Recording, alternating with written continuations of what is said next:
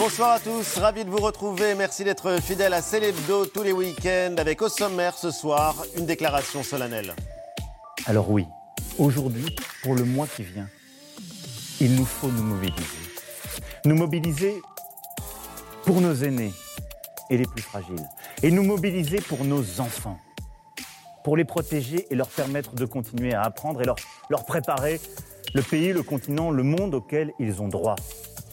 Nous mobiliser pour nos enfants. Emmanuel Macron dans le texte, c'est l'une des conséquences de la pandémie. Anxiété, dépression, troubles du sommeil. Les médecins lancent l'alerte sur l'explosion des troubles psychiques chez les enfants dès le plus jeune âge et chez les adolescents. Comment les aider à traverser cette épreuve qui n'en finit pas? Réponse d'un des meilleurs spécialistes, Richard Delorme, chef du service de psychiatrie de l'enfant et de l'adolescent de l'hôpital Robert Debré. C'est une enquête choc sur le plastique et ce qu'on appelle les plastiqueurs, ces industriels qui nous empoisonnent. Le plastique est partout dans nos vies et plus encore depuis le début de la pandémie. Masques chirurgicaux, flacons de gel hydroalcoolique, visières en plexiglas, tout ça s'ajoute aux centaines de millions de tonnes de plastique produites chaque année. Une catastrophe pour l'environnement, une menace pour notre santé. Les révélations de la journaliste Dorothée Moisan tout à l'heure dans Célébdo. Passion chocolat aussi, en plein week-end de Pâques, les chocolatiers sont de vrais artistes, des sculpteurs qui ne cessent de réinventer leur création, la preuve en images.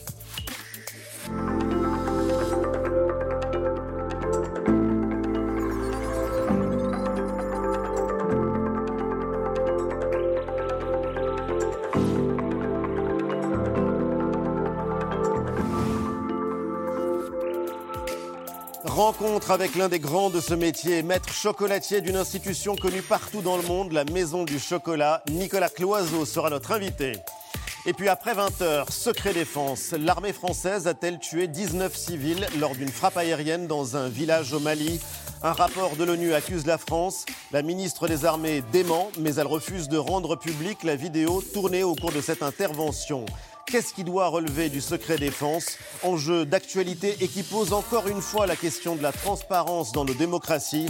On en débattra avec nos deux invités, le spécialiste des questions de défense Jean-Dominique Mercher de l'Opinion et le journaliste Anthony Bélanger de France Inter. Ce sera dans la suite de Célébdo. Célébdo, c'est maintenant.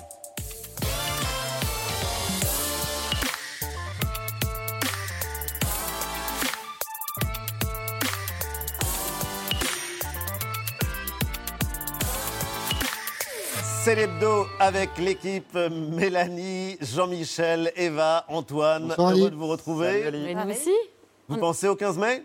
Oui. Je pense au 15 mai, On bien se prépare, Ça bien sûr. Pâques, au chocolat.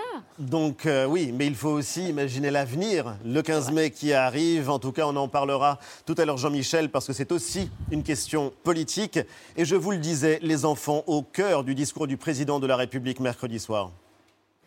Aussi pour continuer à protéger la vie au présent, c'est-à-dire les malades, et pour protéger la vie au futur, c'est-à-dire nos enfants, nous devons, pour les mois à venir, fournir chacun un effort supplémentaire. Parce que c'est le combat du siècle qui s'ouvre, car nos enfants ont besoin d'apprendre, d'être ensemble. Et nul ne sait dire les conséquences profondes et durables d'une fermeture prolongée des écoles qui renforce les inégalités sociales comme les inégalités de destin.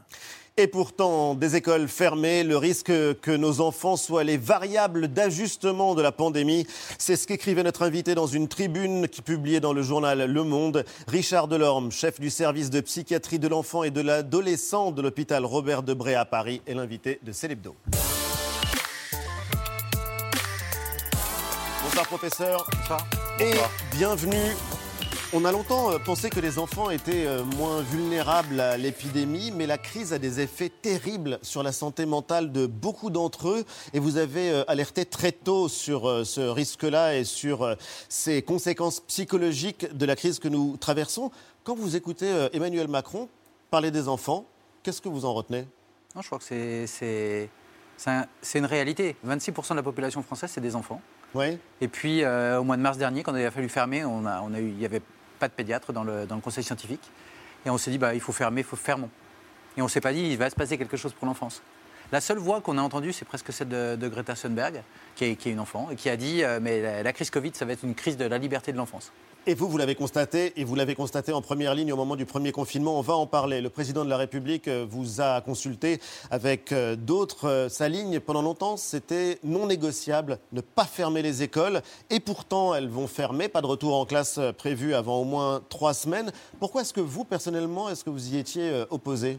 Juste avant de venir, j'ai fait le compte des tentatives de suicide chez les 15 ans et moins. Alors je sais, c'est pas très rigolo de parler de ça, mais c'est une réalité. 300% d'augmentation pour le mois de mars. 300% Depuis euh, septembre de, 2020, 100% chaque mois. Décembre, plus de 100%. Là, je, lisais, puis il y, avait, euh, il y avait un moment, mes yeux se sont arrêtés sur un petit garçon, 12 ans, euh, qui a tenté de mettre un mouchoir dans sa, dans sa bouche, pour se, un Kleenex dans sa bouche pour, pour mourir étouffé. Donc, encore une fois, on peut bien évidemment. C'est l'angoisse de, la crise que nous vivons qui. en fait, le, le système, c'est comme un vase on a tous un vase, plus ou moins grand. Quand on est petit, on n'a pas la même expérience que vous pouvez avoir ou que je peux avoir. Et puis parfois, on n'a pas appris les choses parce que euh, les émotions, ça s'apprend aussi. Et ce vase, il se remplit. Vous pouvez avoir votre mère qui est décédée, vous pouvez euh, avoir vos amis que vous ne voyez plus. Et on a chacun un vase différent. Et donc, il se remplit, il se remplit, et il faut pouvoir vider progressivement ce vase. Et c'est ça toute la question, disons, euh, de comment on peut accompagner l'enfant. Et, le climat, c'est le climat anxiogène qui remplit le vase. C'est-à-dire qu'à chaque fois, habituellement, quand vous avez des amis, par exemple, quand vous n'allez pas à l'école, c'est plus facile de donner des claques à votre enfant. Parce qu'en fait, vous savez que votre enfant ne dira rien, il va être chez vous. Quand vous êtes à la maison, bah, c'est vraiment, vous pouvez contraindre votre enfant. Alors que quand il est à l'extérieur, il peut réguler avec ses amis, il peut jouer, il peut s'amuser, il peut parler aussi de ses doutes. Et donc ce vase, il se remplit, il se remplit, puis à un moment, il déborde. Pourquoi est-ce que vous avez parlé euh, des enfants qui ne devaient pas être une variable d'ajustement de cette pandémie? C'est très difficile d'avoir un discours de l'enfance et pour l'enfance. En fait, on peut, on peut facilement avoir un discours, disons, en disant euh, on va fermer, parce qu'en fait, en fermant, on sait. Y a en fermant les écoles, paradoxalement, on parle moins des enfants que des adultes et de leurs parents. Moi, je suis, je suis papa, je suis papa j'ai deux, deux, petits garçons. Et en fait, euh, les premiers chiffres arrivaient en mars au moment du premier confinement. Et puis, euh, quand je suis rentré un soir de l'hôpital, il y avait des affiches pour dire ne mettez pas les enfants dans la cour, ils font du bruit. Alors j'ai trouvé ça paradoxal avec le fait qu'en fait je savais déjà que l'épidémie était peu, euh, était peu transmise par les enfants. Oui. Et pourtant il y avait déjà des mots pour dire ah, faites moins de bruit. Et puis j'ai commencé à lire dans la littérature et là on voyait effectivement beaucoup d'annonces qui laissaient à penser qu'en fait il allait se passer euh, beaucoup de stress chez l'enfant et et chez les adolescents et chez les enfants. Comment ça se manifeste? En fait, euh, ce, qui, est très difficile, c'est que même nous, adultes, on ne dit pas je suis déprimé ou je suis, ou je suis euh, anxieux. On m'a appris que j'étais anxieux, que ce symptôme-là, plus ça, plus ça, c'était la dépression ou l'anxiété. Et les petits, c'est la même chose. En fait, c'est une modification de leur comportement. Donc, ils sont plus agités quand ils étaient déjà un peu agités, ils sont plus irritables quand ils étaient déjà un peu irritables. Même tout petits, même à 2, 3, oui, 4 ans. Il y a une étude canadienne qui vient de montrer que les 2-6 ans, ils dormaient moins bien, ils étaient plus irritables, ils avaient baissé leurs acquisitions et c'est les parents qui rapportent ça. Donc, en fait, la, la crise elle touche les adultes, les personnes âgées, mais elle nous touche nous aussi quand on est petit. Euh, c'est vraiment c'est comme une évidence, pourtant que chaque enfant pourrait être touché par cette crise. 20% des enfants, encore une fois, avaient peur euh, que leurs parents euh, soient au chômage dès les premiers mois de la crise en mars. Les enfants y pensent, les enfants anticipent la possibilité de voir leurs parents au chômage. Exactement. 5% de chômage en plus, c'est 20 à 40% de maladies mentales chez l'enfant. Alors il y a les enfants, il y a les tout petits, et puis il y a aussi euh, les adolescents évidemment. Avec des conséquences effectivement extrêmement graves, hein, euh, euh, notamment l'explosion du nombre de, de passages aux, urgences. Les chiffres sont ahurissants, on est à plus 80% hein, chez les jeunes de, de, moins de 15 ans. Du côté des hospitalisations également, on est sur les mêmes rythmes avec plus 79% d'hospitalisations en une semaine par rapport à l'année dernière, ça c'était fin janvier. Et euh, les services de, pédopsychiatrie, euh, eh bien, ils sont saturés. On est allé voir dans un hôpital à, Dunkerque. Ce sont nos euh, reporters Tancred Bonora et Stéphane Chatour qui ont rencontré ces jeunes qui, sont accueillis dans cet établissement hospitalier et notamment cette jeune fille qui a 14 ans et qui parle de cet extrême malaise. Vous n'avez pas mangé ce matin, par exemple Non. Comment tu vis cette période de crise sanitaire euh, J'ai peur pour mes proches, c'est de pire en pire niveau moral, niveau envie, envie noire. Pour euh, la question si les écoles restent ouvertes, je trouve ça complètement euh, absurde de les fermer en fait. Je me suis déjà retrouvée deux semaines confinée dans ma chambre au premier confinement. Du coup, je me suis fait mal, je me suis scarifiée, enfin, ça a été tous les trucs comme ça. Tu es scarifiée pourquoi parce que je me sentais pas bien, parce que c'était, on va dire, la seule manière pour moi de, de m'exprimer. Qu'est-ce qui te manque le plus depuis qu'il y a cette crise? Les sorties, les cinémas, les, les voyages dans d'autres départements. Je suis même pas sûre de pouvoir partir en colonie ni en vacances. Se scarifier comme seule façon de s'exprimer, comment est-ce que vous accompagnez ces jeunes-là, comme cette petite Disons que la conscience de soi, elle, elle passe par, par plusieurs choses. Elle passe par le fait qu'on puisse nous apprendre ce que c'est que les émotions. Et puis il y a aussi l'expérience propre. Oui. Et parfois, on peut être submergé petit par des émotions. Enfin, petit, on a 15 ans, Mhm. c'est pas tout à fait petit, mais on peut être submergé par des émotions. Et ça, il y a- il y a beaucoup de pays, euh, dans les pays occidentaux, où on nous apprend ce que c'est que les émotions. Déjà, les émotions normales, entre guillemets, c'est-à-dire celles qu'on ressent dans le quotidien, et puis d'autres qui sont euh, plus atypiques. Et c'est vrai que quand on est, euh, quand on est petit et qu'on ressent des choses qu'on n'a pas l'habitude de, percevoir intérieurement, ben, ça, ça peut déclencher des, des- des- des mouvements de ce type-là, c'est-à-dire essayer de se scarifier pour essayer de faire Ça, baisser c'est un cas extrême ou est-ce que c'est euh, quelque chose qui est relativement fréquent et que vous constatez aussi dans votre service? En fait, quand on parle maladie psychiatrique, on imagine toujours que c'est l'enfant d'à côté. Et euh, malheureusement, c'est une, quantité, c'est une modification. Encore une fois, tous les enfants sont, quasi, sont à peu près 60%, 30 à 60% suivant les études. Et c'est une modification d'un comportement antérieur. Ce n'est pas radicalement des, des modifications. Ça peut, ça tous nous toucher. Quand vous parlez d'émotions euh, que les enfants n'arrivent pas à réguler ou inattendues, c'est quoi ces émotions-là? Bah, ça peut être l'irritabilité, ça peut être agité, ça peut être refuser de manger. Ou au contraire de trop manger. On a vu pendant la crise, euh, bah, la- les enfants ont pris à peu près 2 kilos pendant la crise. Ah oui. Oui, exactement. Euh, et certains euh, ben, refusent de manger. On a- on a- c'est la plus grosse augmentation, c'est le refus alimentaire. Donc, comme les, les adultes, le profil de, de ces euh, jeunes, de ces enfants a évolué? Alors là, encore une fois, c'est- ceux que vous voyez en temps normal dans vos, euh, dans vos services ou est-ce que, euh, bon, ils euh, sont différents de ceux que vous accueillez non, encore en- une fois, c'est pour ça que j'utilise cette histoire de vase, parce qu'effectivement, quand on n'est déjà pas très bien, on, va souvent encore mo- moins bien. Oui. Mais parfois, euh, ce vase était, euh, disons, euh, pas, si, pas trop rempli que ça, et puis ça s'est rempli, ça s'est rempli. Et d'autres, euh, voilà, on, pas, on est très inégal sur la manière à gérer les stress, et puis on vit des stress qui sont très différents.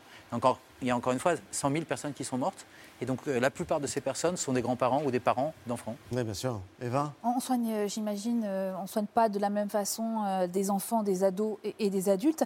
Est-ce que vous cherchez à tout prix à éviter notamment les hospitalisations, les traitements médicamenteux lourds avec euh, les plus jeunes euh, des patients? Parce que j'imagine qu'une hospitalisation pour un enfant, ça doit être une expérience absolument traumatisante. Oui, heureusement que, Ouais. que les choses sont différentes. Bien évidemment, on n'est pas du tout dans le même registre. Euh, à la différence des adultes, souvent, euh, souvent l'adulte est très très isolé et l'enfant a, a aussi son univers familial. Et donc Oui. aussi, c'est des vecteurs de sécurité. Et donc, euh, moi, je ne suis pas euh, l'école à tout prix. Je suis l'école comme facteur de, protec- de- de protection. Donc, le- l'école doit être là aussi dans cette, dans cette manière. C'est ce que j'ai écrit dans la tribune pour aussi préserver l'égalité dans les apprentissages euh, et préserver aussi un certain. Il faut imaginer qu'en France, un enfant sur cinq euh, est sous le seuil de pauvreté. Sous le seuil de pauvreté. Voilà, et que l'école, c'est aussi un endroit où on va manger de manière à peu près équilibrée. Euh, voilà, on va pouvoir aussi rencontrer des gens. Donc, euh, je veux dire, l'école, c'est un, vec- un vecteur, dans le cadre de, de sécurité. Donc, c'est comme ça que je le vois. C'est pas, euh, c'est pas pour porter l'école comme un étendard. C'est vraiment aussi pour dire, on est tous dans une situation de stress. Nous, adultes, on peut aller au travail. Qu'est-ce que vous, vous avez, euh, qu'est-ce qu'on peut offrir aux enfants dans cette situation? Est-ce que vous pouvez nous raconter concrètement quand vous accueillez ces enfants euh, dans un établissement hospitalier, comment ça se passe? C'est des temps de jeu au cours desquels vous pouvez parler avec eux, les accompagner, euh, où il y a des soins spécifiques? Comment, comment ça Non, non, fonctionne? euh, vous, vous- on- on- on- vous seriez étonné combien les enfants sont matures. Et d'ailleurs, le- le- le- disons, on peut parler euh, comme je vous parle avec l'enfance. On n'est pas obligé de jouer à des poupées ou à des euh, petits jeux. Non, les enfants parlent aussi. Alors après, ils ont leur manière de parler, mais vous ne parlez pas à quelqu'un de 90 ans comme vous parlez euh, à quelqu'un qui, a- Oui. qui a 4 ans. Mais chacun a ses modalités. Même, même parler à 90 ans, c'est une spécificité. Mais à 4 ans, c'est la même chose. On ne parle pas de la même manière, on n'aborde pas les choses de la même manière. Mais en réalité, les enfants, on- n'imagine pas que les enfants ont une conscience des choses, mais ils ont une conscience des choses. Euh, un bon nombre d'entre eux ont peur de mourir du Covid. Ils ne parlaient que du Covid chez eux. Ils ont peur pour eux-mêmes Bien sûr.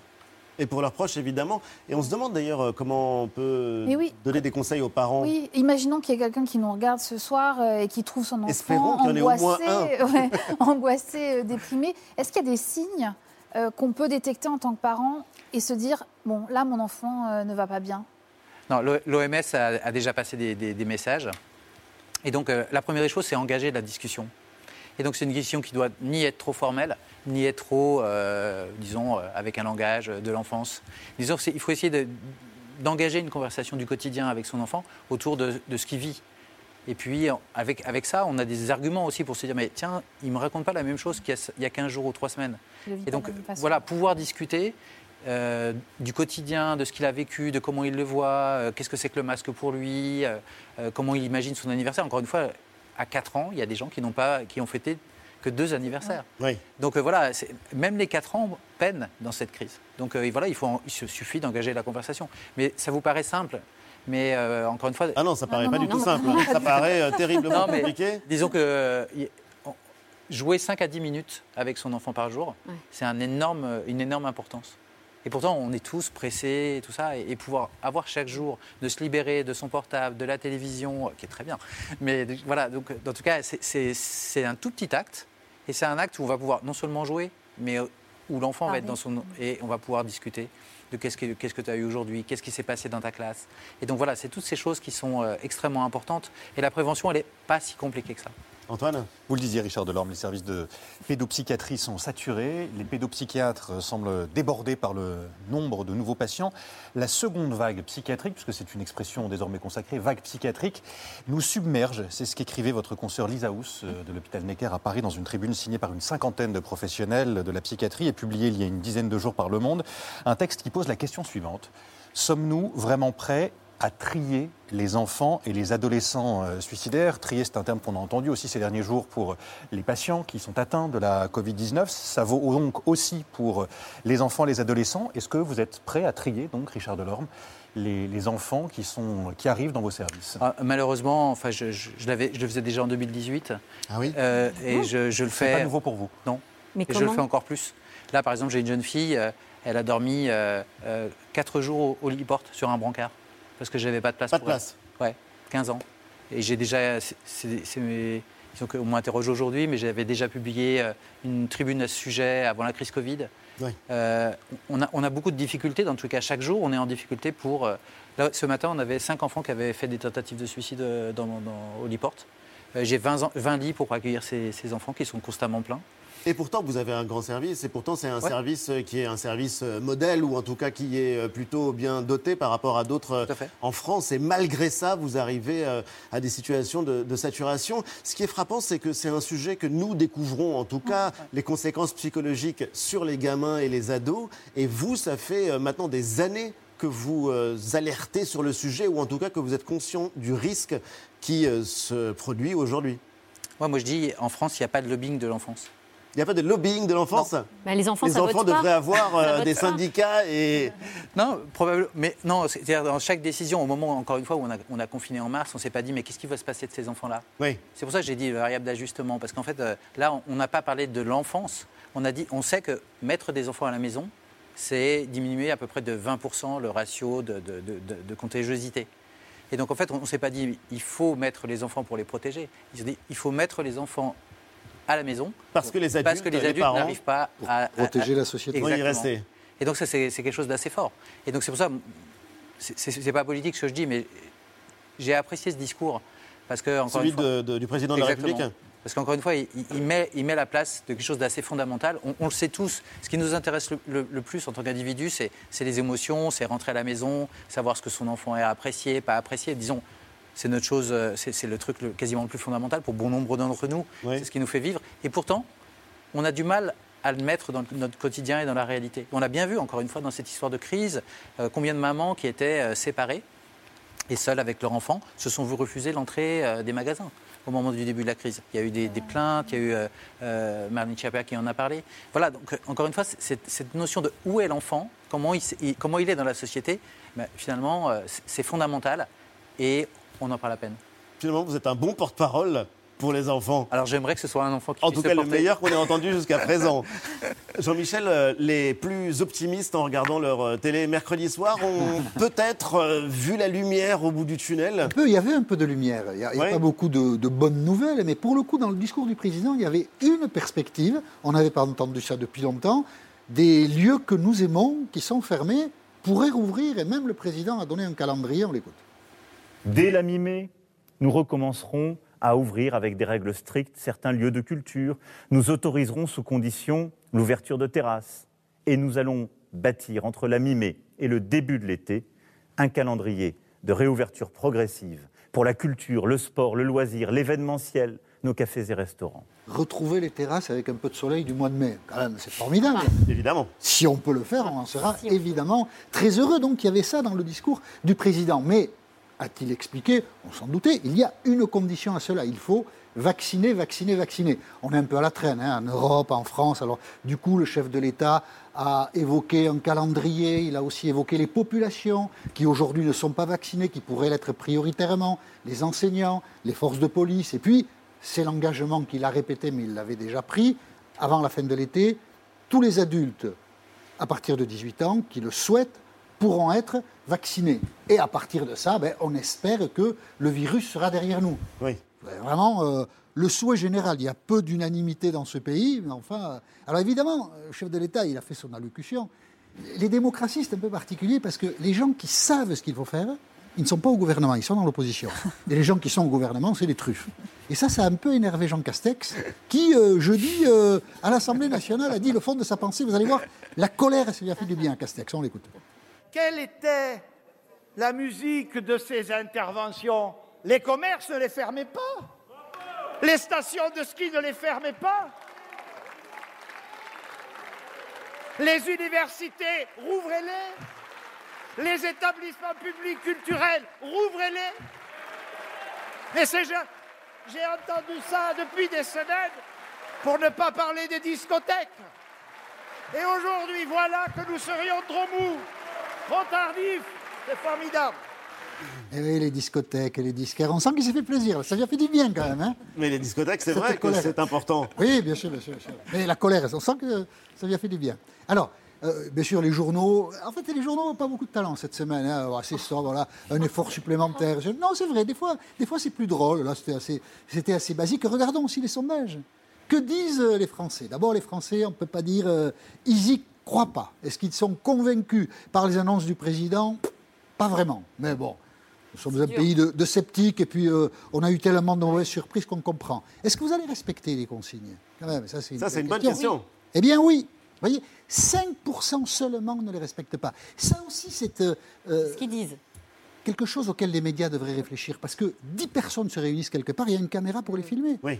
Et la leçon qu'on en tire, c'est que les Français ne respectent pas les règles. Ça n'est pas tout à fait vrai. Il y a des gens, mais très, de manière très marginale en fait, qui ne respectent pas les règles. Donc voilà, nous en sommes là. Qu'en pensent les médecins? Parce que ça compte aussi. Bah, évidemment. Je vous propose d'écouter Enrique Casalino. Il n'y croit pas beaucoup non plus. Hôpital Bichat, pour lui, tout est mathématique. Écoutez.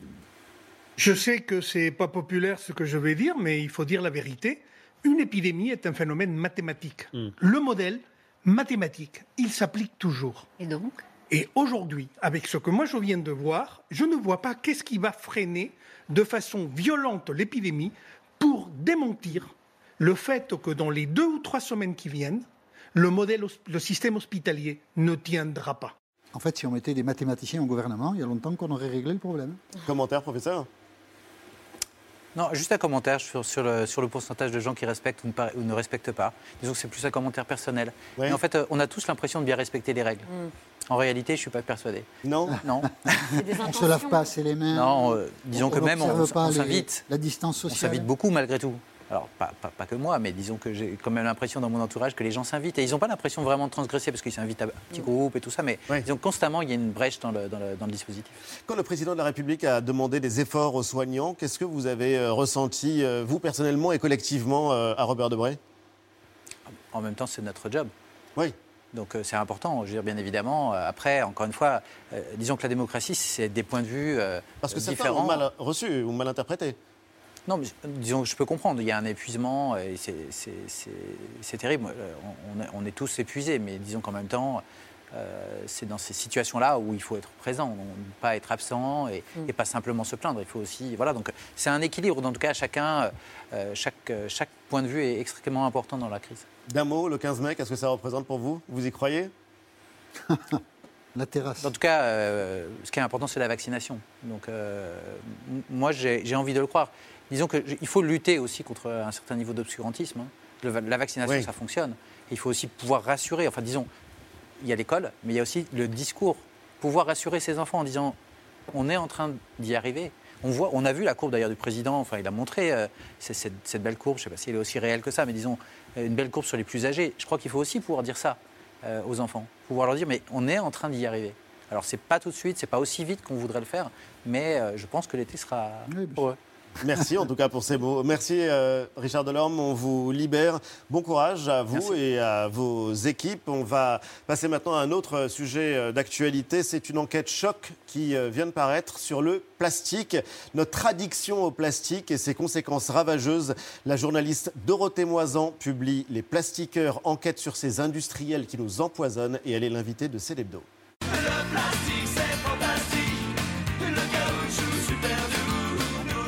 Bonsoir Dorothée Moisan et bienvenue. Merci d'être euh, notre invité. Les plastiqueurs viennent de paraître. Les industriels qui nous empoisonnent, le mot est fort, vous allez nous l'expliquer, mais c'est une enquête euh, d'abord euh, qu'il faut saluer parce que c'est une enquête au long cours. Très long cours, avec un travail euh, colossal et avec euh, la très grande difficulté, évidemment, d'obtenir des informations sur euh, des grands groupes industriels qui n'ont aucune envie de communiquer leurs secrets. On va, on va en parler tout à l'heure. Il y a quelque chose d'assez paradoxal. On a le sentiment qu'avec le Covid et depuis le début de la crise, on a le sentiment que le plastique fait un retour en force. C'est comme s'il y avait eu une période où euh, on a interdit les cotons-tiges en plastique, euh, les pailles en plastique. Et là, pour le coup, il y a les masques, les flacons de gel, les protections en plexiglas. À un moment où on avait l'impression qu'on s'acheminait vers un monde où on allait un peu se libérer des formes les plus agressives de plastique. Alors déjà, Ali, je suis désolée de vous inquiéter. euh, vous aviez une fausse impression. Oui. On n'allait pas s'en débarrasser. C'était une impression qu'on avait effectivement parce qu'on nous dit, euh, et c'est très bien euh, à Bruxelles notamment, et donc en France, euh, dans l'Union européenne, que les cotons-tiges, les tiges à ballon, qu'on utilise Oui. très souvent, mais, euh, et, et Les gobelets en plastique, etc., tout ça, c'est bientôt fini.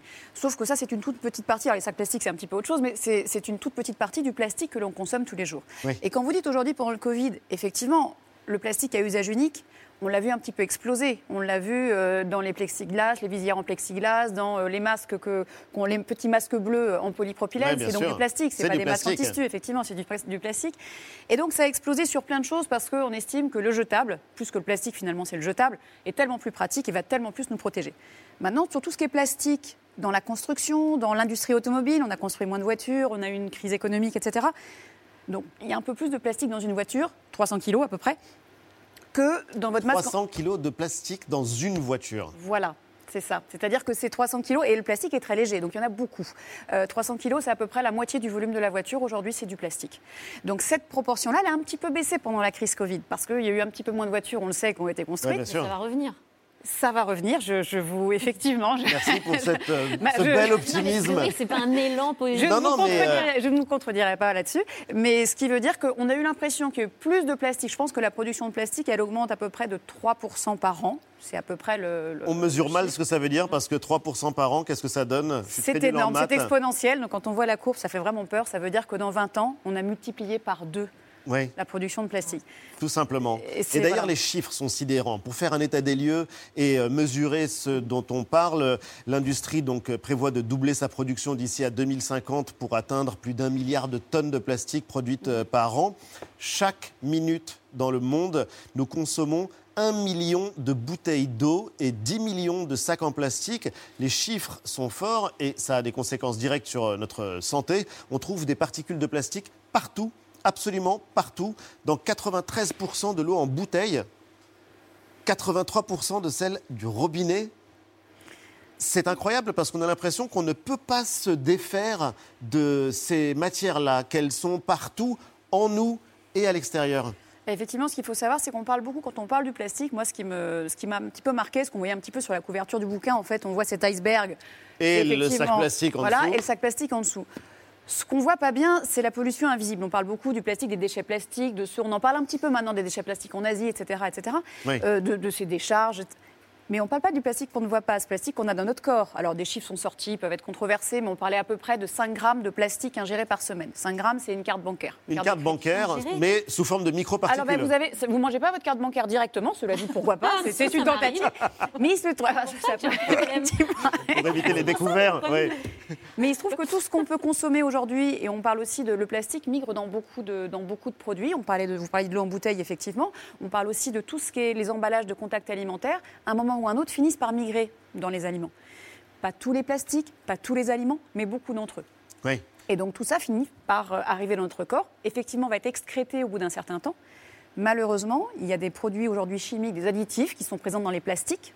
Le plastique, c'est du pétrole, ok Ça, Ça, peu de on va en savent, reparler, voilà. mais c'est Et le du reste, sont pétrole, c'est des hydrocarbures. des hydrocarbures, le reste, c'est des additifs. Additifs, ça veut dire des substances chimiques. Et beaucoup là-dedans sont toxiques. On parle beaucoup de bisphénol A, de phtalates, etc. Et donc ces produits rentrent dans notre corps, on les excrète, sauf qu'entre-temps, ils sont passés dans notre organisme et ont pu provoquer des dégâts, notamment, on parlait des enfants tout à l'heure, dans certains stades de la vie euh, humaine, que ce soit les femmes enceintes, que ce soit les enfants, les personnes vulnérables, avec euh, des maladies, des cancers, euh, des autismes, qui, de l'obésité, des diabètes qui sont de plus en plus courants et fréquents dans le monde. On va parler euh, dans un instant des océans parce que c'est aussi euh, l'un des lieux où euh, se retrouve euh, évidemment beaucoup de, de plastique. Depuis euh, 2005, on a produit autant de plastique qu'au cours des 55 années précédentes. 9 milliards de tonnes en tout et les trois quarts sont jetés dans la nature. C'est incroyable. On met beaucoup d'espoir dans le recyclage. On en parle, on nous enseigne à recycler le plastique en le mettant euh, dans la poubelle jaune. Et pourtant, vous en parlez comme euh, d'une astuce, une astuce ultime. Pourquoi Alors, c'est très difficile. Alors, c'est euh, quelque chose que je veux bien faire comprendre. Je ne suis pas contre le recyclage. Et moi, comme vous, alors je ne sais pas si vous le faites, mais j'ai ma poubelle de recyclage, ma poubelle de tri. J'ai été voir le centre de tri près de chez moi pour comprendre ce qui se passait.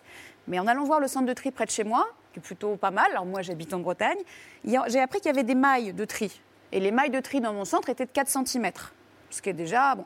Et dans- sauf qu'il est plutôt en pointe. Donc dans d'autres centres de tri, c'est 10 cm. Donc tout ce qui fait moins de 10 Moins de cm 10 centimètres. tombe dans la maille et donc ne sera pas recyclé. Donc autant vous dire que le bouchon de la bouteille en plastique qui va même dans le centre à 4 cm, il sera jamais recyclé. Il a plus de chances d'être recyclé si vous le laissez visser sur la bouteille. Mais qui vous le dit ça?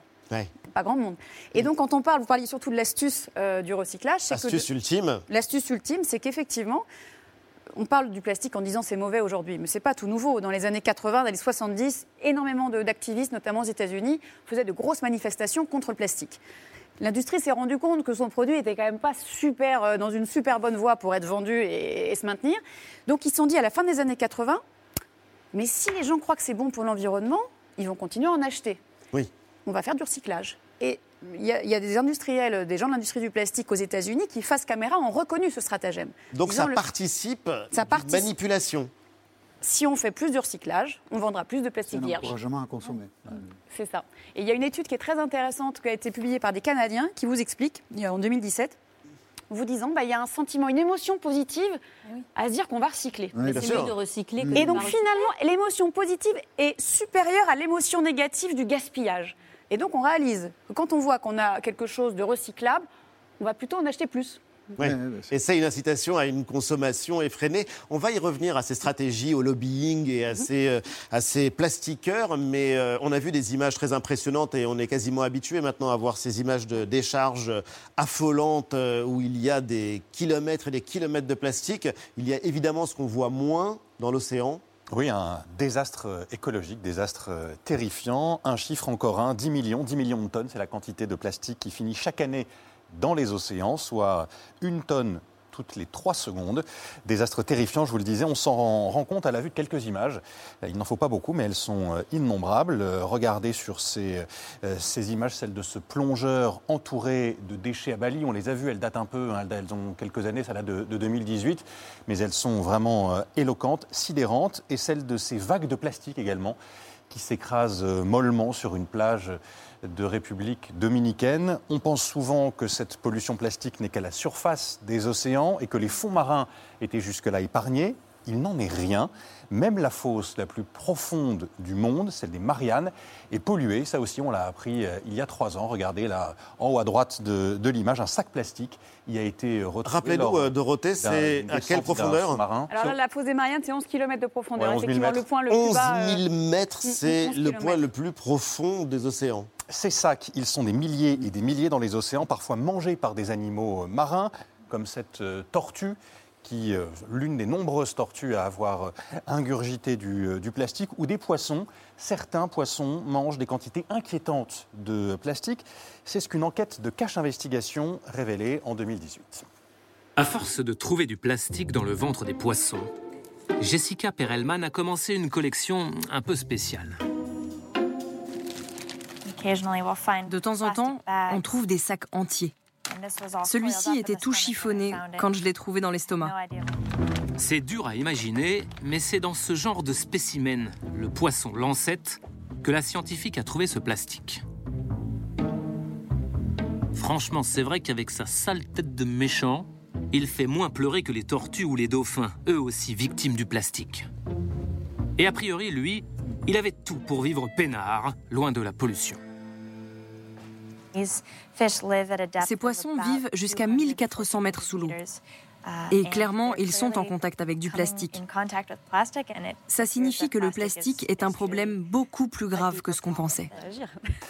Voilà, Non, mais ça me faisait réagir, sont, euh, sont ahurissantes et finalement ça correspond assez bien à la couverture de votre livre que vous montriez il y a, il y a quelques instants parce que certes il y a beaucoup de poissons ou d'animaux marins qui ingurgitent du, du plastique mais ça reste une toute petite partie du plastique qui se trouve dans les océans. Exactement. Ce qu'on voit là, ce qui est vraiment ce qui fait pas très envie, hein, ce n'est que l'écume de- du plastique dans les océans. On estime que les plastiques de surface, alors tous les chiffres qu'on sort, ce sont des chiffres approximatifs, on n'est pas effectivement au gramme près, on est bien d'accord.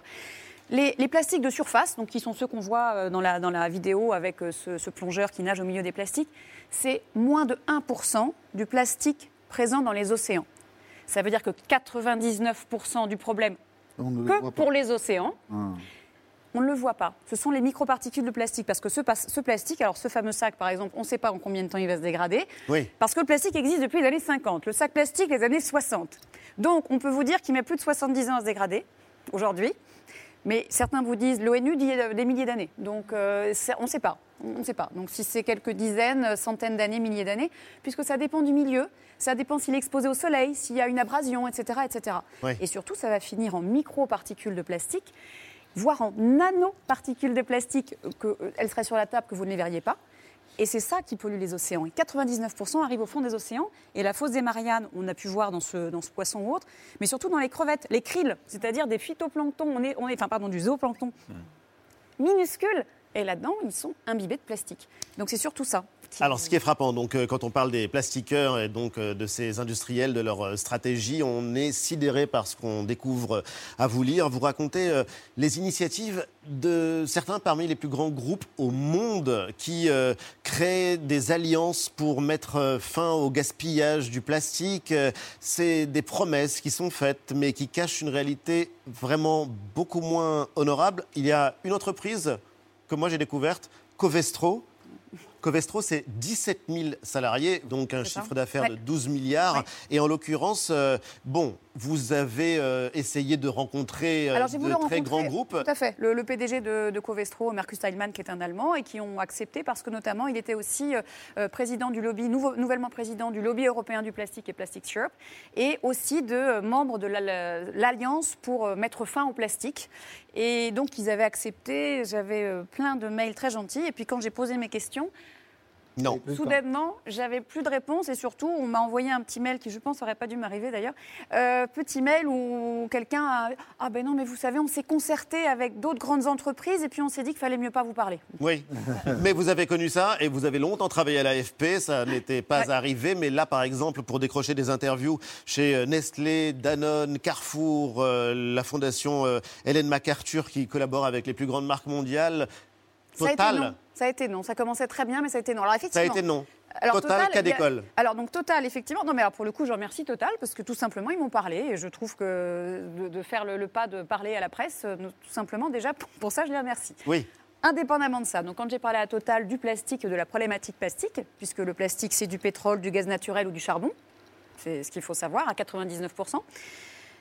Donc je leur ai demandé bah, que vous, le, plastique aujourd'hui, ah mais vous savez, nous, le plastique, on est à fond dans le recyclage, on va, euh, on monte des, des, projets pilotes pour le recyclage chimique, un recyclage encore mieux que le recyclage normal, mais qui n'existe pas encore. Même l'industrie reconnaît que c'est de la science-fiction. C'est pas moi, hein, c'est pas mes termes. Hein, D'accord.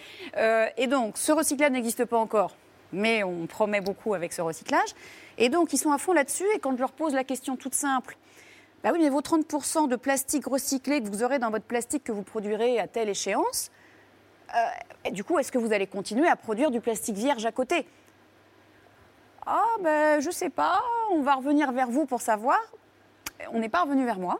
Mais ils vous ont répondu ah non, on m'a pas répondu. Non, non, ils vous ont répondu euh, euh, d'abord. ils, m'ont répondu, mais sauf que du coup, plus vous répondre. exactement. Sauf que moi, j'ai été voir le rapport annuel, du coup, et le rapport annuel finalement est assez simple. Vous voyez les projets de Total sur le plastique vierge. Il y a des projets en Arabie Saoudite, au Texas, en Corée, en Algérie. Et donc la production de plastique vierge de Total va, certes, leur production de plastique recyclé va augmenter, mais elle va augmenter d'au moins 50% dans les prochaines années. Mais le plastique, c'est vrai que ça a été la promesse d'un monde meilleur, Eva. C'est ça qui est paradoxal. Bah oui, parce qu'on vit euh, depuis euh, des années euh, avec et ça a quand même révolutionné notre quotidien, hein, il faut le reconnaître.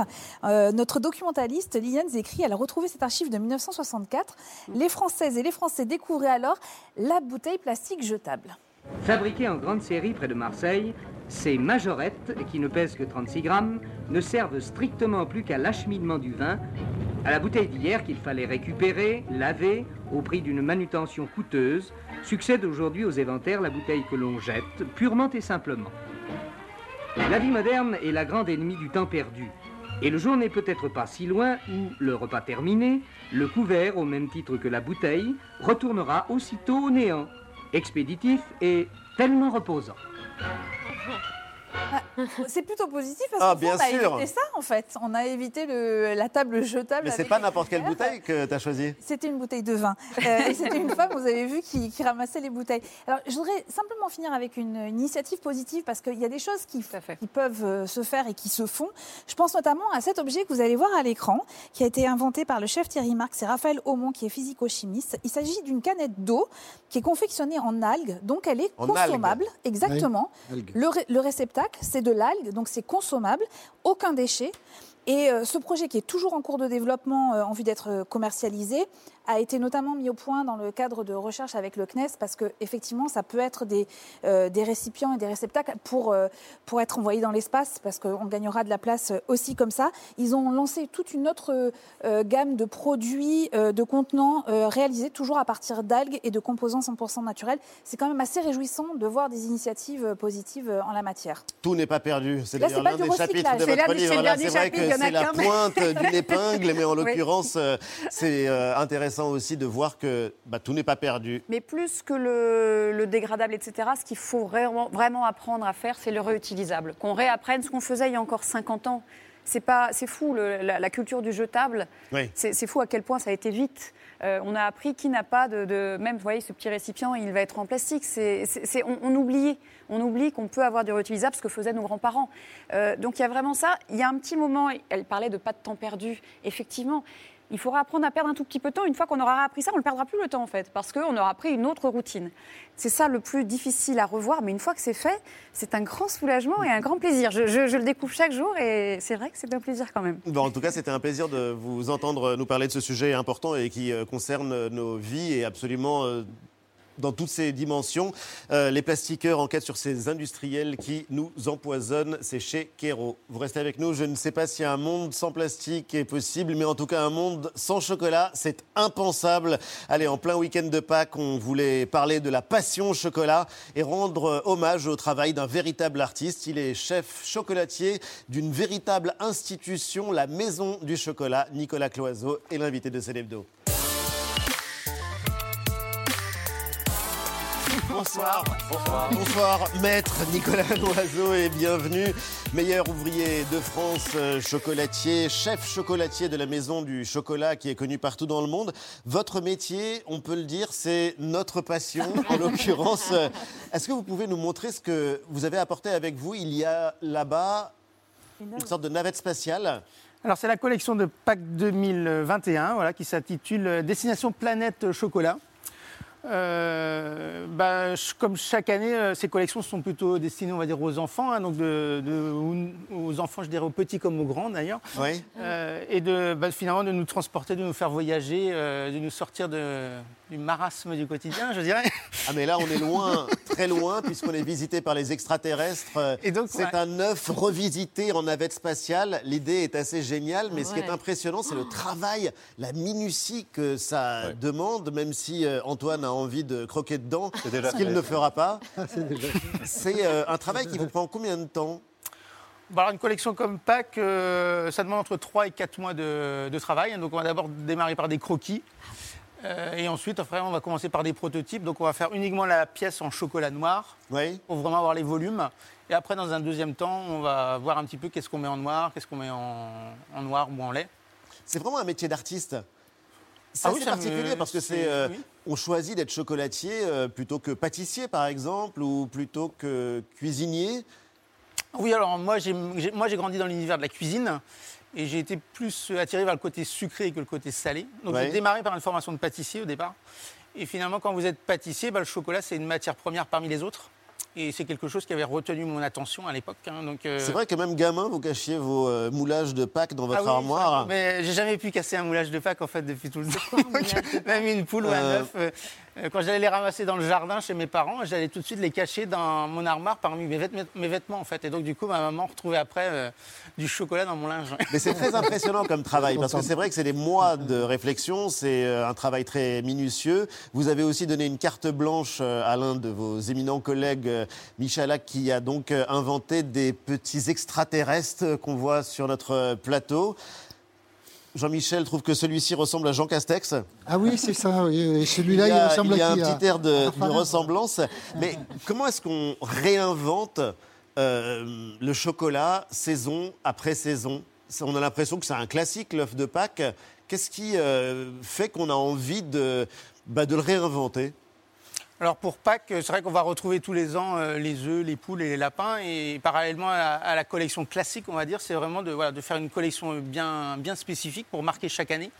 L'actualité, ça Et- vous inspire?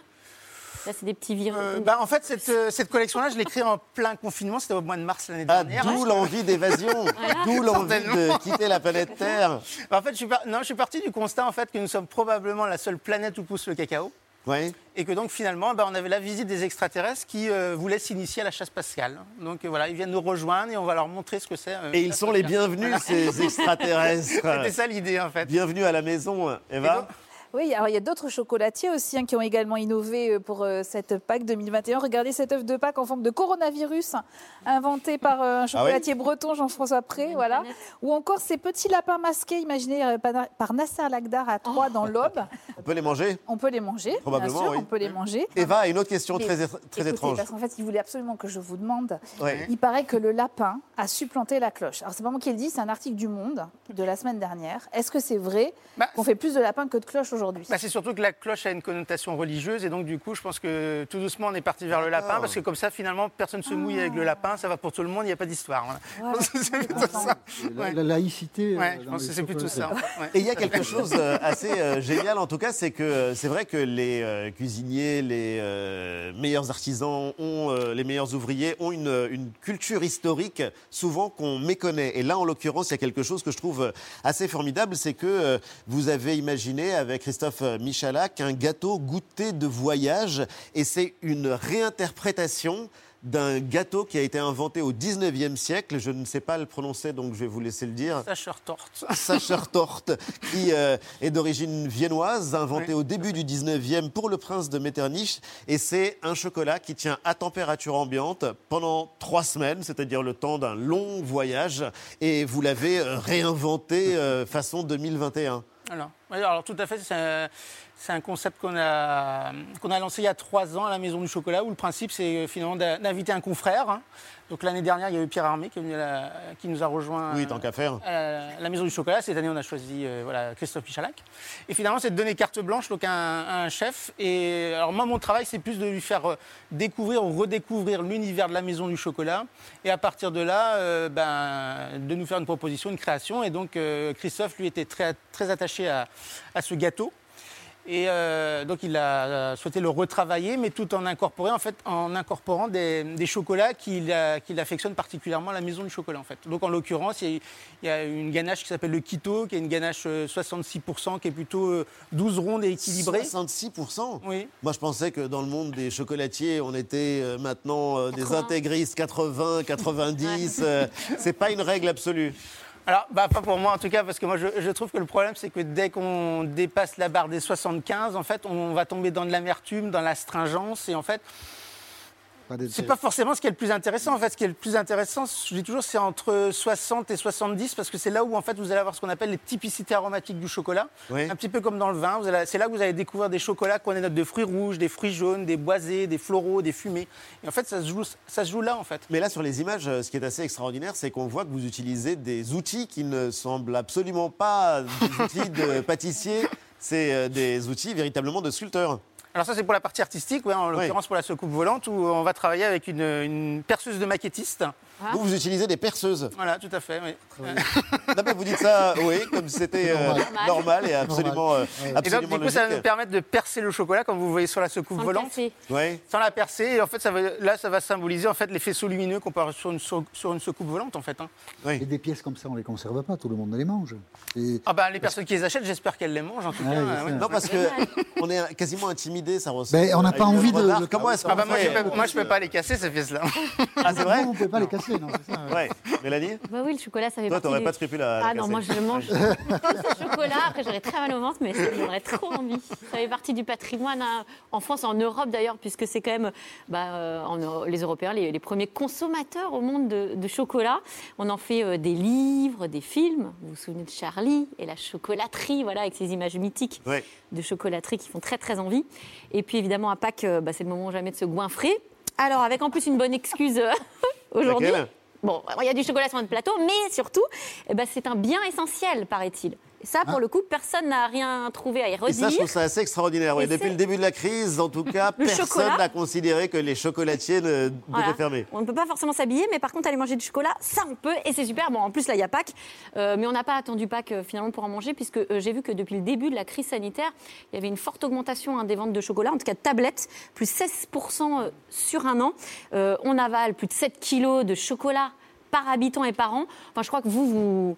Vous explosez la moyenne. plafond, puisque vous, c'est carrément 7 kilos par C'est ma consommation mensuelle. ouais. par mois. Non, c'est vrai voilà, nous avons le recordman Mais du monde de consommation au chocolat. Mais comment faites-vous pour euh, garder la ligne Et vous êtes pourtant, Ah croyez-moi, enfin, vous êtes marathonien en même temps. Un petit Non, mais ce peu qui est assez incroyable, pour le coup, c'est euh, justement quand vous euh, disiez qu'il y avait plus de, de- Pendant la crise, surtout. Oui, explosion de la demande. Vous l'avez constaté euh, chez vous?